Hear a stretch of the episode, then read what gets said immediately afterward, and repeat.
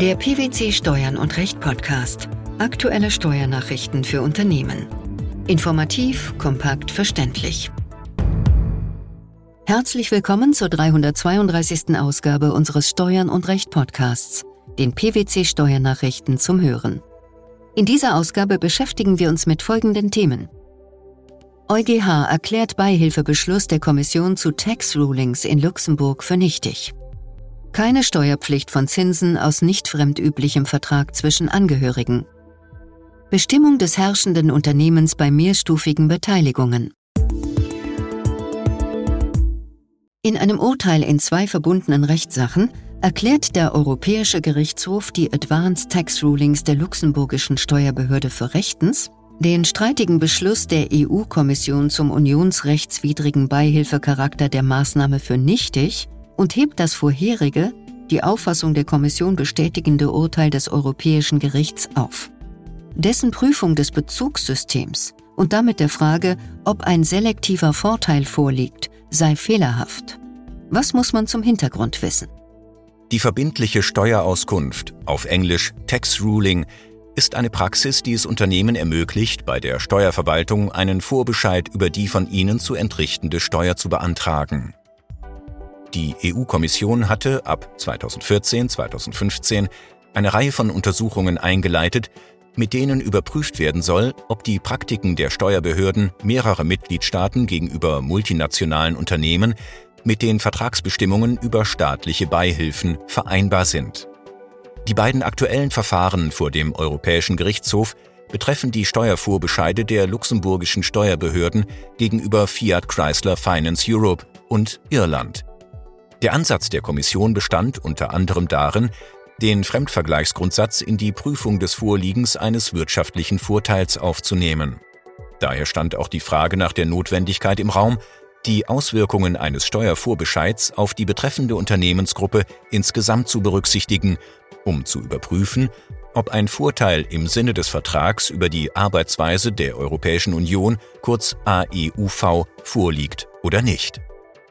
Das Europäische Gericht hatte beide Rechtssachen verbunden und mit Urteil vom 24. September 2019 die damalige EU-Kommissionsentscheidung vom 21. Oktober 2015 bestätigt, wonach die betreffenden Tax Rulings aufgrund ihres selektiven Charakters eine unionsrechtswidrige staatliche Beihilfe darstellen. Hiergegen reichten die betroffenen Parteien Rechtsmittel beim EuGH ein und beantragten die Aufhebung dieses Urteils. Wie reagierten die Europarichter? Der EuGH erklärte den streitigen Beschluss der Kommission für nichtig und entschied, dass das Europäische Gericht zu Unrecht den Bezugsrahmen bestätigt habe, den die Kommission im Zusammenhang mit der Anwendung des Fremdvergleichsgrundsatzes auf integrierte Unternehmen in Luxemburg heranzog. Der Grund? Die spezifischen Vorschriften, mit denen dieser Grundsatz in Luxemburg umgesetzt werde, seien nicht berücksichtigt worden. In seinem Urteil weist der EuGH darauf hin, dass eine nationale Maßnahme nur dann als staatliche Beihilfe eingestuft werden könne, wenn vier Voraussetzungen erfüllt seien. Welche sind das? Erstens muss es sich um eine staatliche Maßnahme oder eine Maßnahme unter Inanspruchnahme staatlicher Mittel handeln. Zweitens muss die Maßnahme geeignet sein, den Handel zwischen den Mitgliedstaaten zu beeinträchtigen. Drittens muss dem Begünstigten durch sie ein selektiver Vorteil verschafft werden. Und viertens muss sie den Wettbewerb verfälschen oder zu verfälschen drohen. Bei der Bestimmung des Bezugssystems im Bereich der direkten Steuern sei gemäß EuGH nur das im betreffenden Mitgliedstaat anwendbare nationale Recht zu berücksichtigen. Diese Bestimmung sei wiederum eine unerlässliche Voraussetzung für die Beurteilung nicht nur der Frage, ob ein Vorteil vorliege, sondern auch der Frage, ob dieser selektiv sei. Das Europäische Gericht hatte sich nämlich auf Vorschriften berufen, die nicht zum luxemburgischen Recht gehörten. Nach Auffassung des Europäischen Gerichtshofs hat das Europäische Gericht die Regelungen des AEUV rechtsfehlerhaft angewandt, weil es die sich aus der Rechtsprechung ergebende Anforderung nicht berücksichtigt hat. Um welche Anforderung handelt es sich dabei?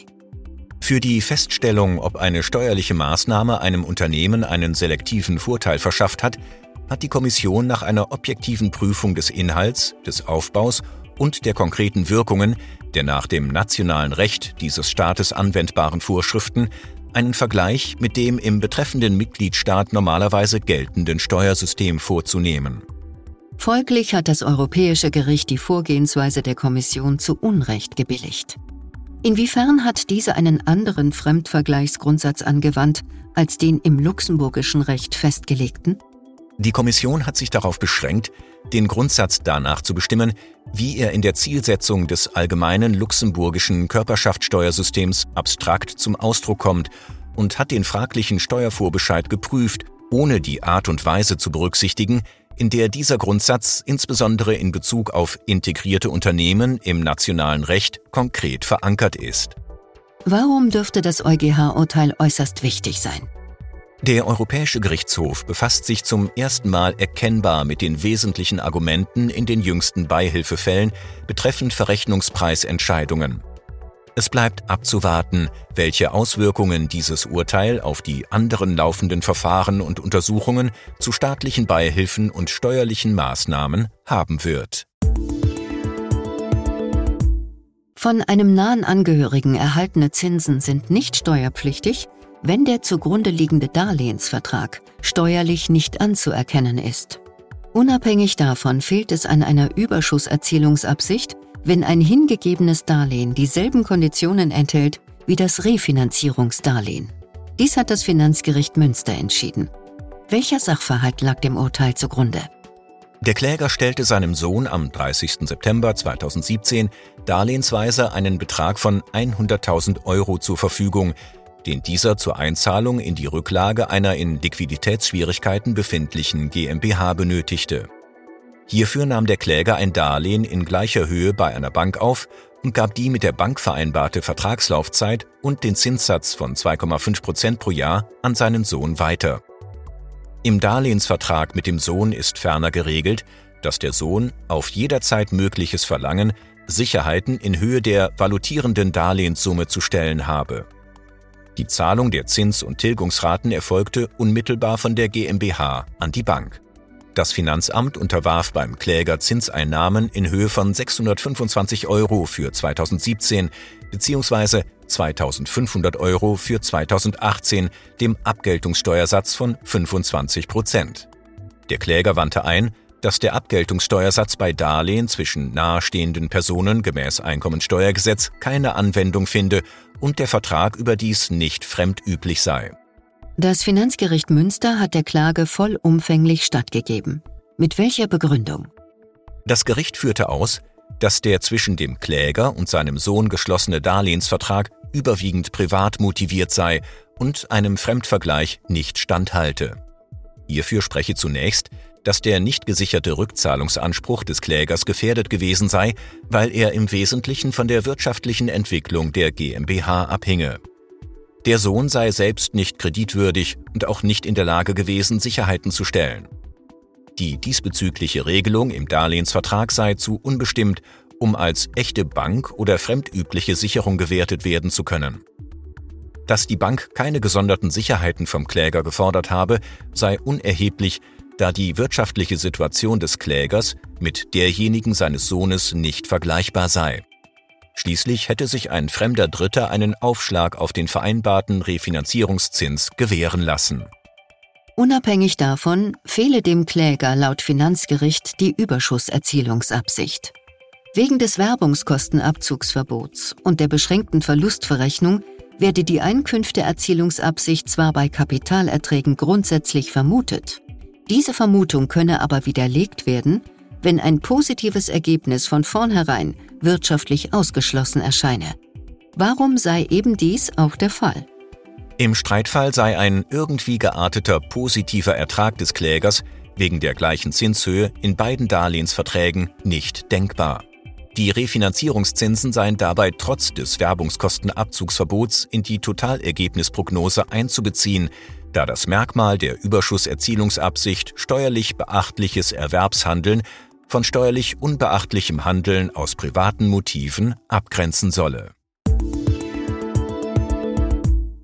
Der Bundesfinanzhof hat in einem Urteil zur sogenannten Konzernklausel in 6a des Grunderwerbsteuergesetzes entschieden, dass das herrschende Unternehmen und die abhängige Gesellschaft nach dem jeweiligen Umwandlungsvorgang zu bestimmen sind, für den die Grunderwerbsteuer nach dieser Norm nicht erhoben wird. Was lässt sich zum Sachverhalt sagen? Die Klägerin war an einer grundbesitzenden Gesellschaft beteiligt. Gesellschafterin der Klägerin war eine GmbH, deren Anteile wiederum durch eine AG gehalten wurden. Die Beteiligungen bestanden seit mehr als fünf Jahren und betrugen jeweils 100 Prozent. 2011 wurde die grundbesitzende Gesellschaft auf die Klägerin verschmolzen. Dadurch gingen die Grundstücke der Gesellschaft auf die Klägerin über. Das zuständige Finanzamt gewährte dafür die Steuerbegünstigung des 6a Grunderwerbsteuergesetz. 2013 veräußerte die AG etwas mehr als 25 Prozent ihrer Anteile an der GmbH an einen Dritten. Das Finanzamt vertrat die Ansicht, die Voraussetzungen für die Steuerbegünstigung seien mit Wirkung für die Vergangenheit entfallen und erließ einen entsprechend geänderten Bescheid. Das Finanzgericht Düsseldorf gab der dagegen gerichteten Klage statt. Warum wies der Bundesfinanzhof die anschließende Revision des Finanzamts als unbegründet zurück? Der durch die Verschmelzung bewirkte Übergang des Eigentums an dem Grundstück unterliege zwar der Grunderwerbsteuer, dieser Erwerb sei aber nach 6a Satz 1 Grunderwerbsteuergesetz von der Grunderwerbsteuer befreit. Nach dieser Vorschrift werde die Grunderwerbsteuer für steuerbare Umwandlungsvorgänge unter anderem nicht erhoben, wenn an dem Vorgang ein sogenanntes herrschendes Unternehmen und eine sogenannte abhängige Gesellschaft beteiligt seien. Voraussetzung dafür sei, dass eine Beteiligung von 95 Prozent fünf Jahre vor und fünf Jahre nach dem Umwandlungsvorgang bestanden habe oder weiter bestehe. Wie der Bundesfinanzhof bereits früher entschieden hat, muss die Vor- und Nachbehaltensfrist nur eingehalten werden, wenn sie auch aus rechtlichen Gründen eingehalten werden kann. Die jetzt streitige Rechtsfrage, wer in einem mehrstufigen Konzern als herrschendes Unternehmen und wer als abhängige Gesellschaft anzusehen ist, war bislang noch offen. Was gibt es nun Neues? Der BFH hat jetzt geklärt, dass sich dies allein nach dem jeweiligen Umwandlungsvorgang richte, für den die Steuer nach 6a Satz 1 Grunderwerbsteuergesetz nicht erhoben werden soll. Werde danach zum Beispiel in einem dreistufigen Konzern mit Mutter, Tochter und Enkelgesellschaft die Enkel auf die Tochtergesellschaft verschmolzen, sei die Tochtergesellschaft bei diesem Umwandlungsvorgang das herrschende Unternehmen und die Enkelgesellschaft die abhängige Gesellschaft. Nur in diesem Verhältnis müsse die Beteiligung von 95 Prozent vor dem Umwandlungsvorgang bestehen. Die Beteiligung der Mutter an der Tochtergesellschaft sei dafür unerheblich. Die Nichtigkeit des Beihilfebeschlusses der EU-Kommission zu Tax Rulings in Luxemburg, keine Steuerpflicht von Zinsen aus nicht fremdüblichem Vertrag zwischen Angehörigen sowie die Bestimmung des herrschenden Unternehmens bei mehrstufigen Beteiligungen. Das waren die Themen der 332. Ausgabe unseres Steuern und Recht Podcasts, den PwC Steuernachrichten zum Hören. Wir freuen uns, dass Sie dabei waren und hoffen, dass Sie auch das nächste Mal wieder in die PwC Steuernachrichten reinhören. Steuerliche Beiträge zum Nachlesen finden Sie in der Zwischenzeit unter blogs.pwc.de slash steuern und recht.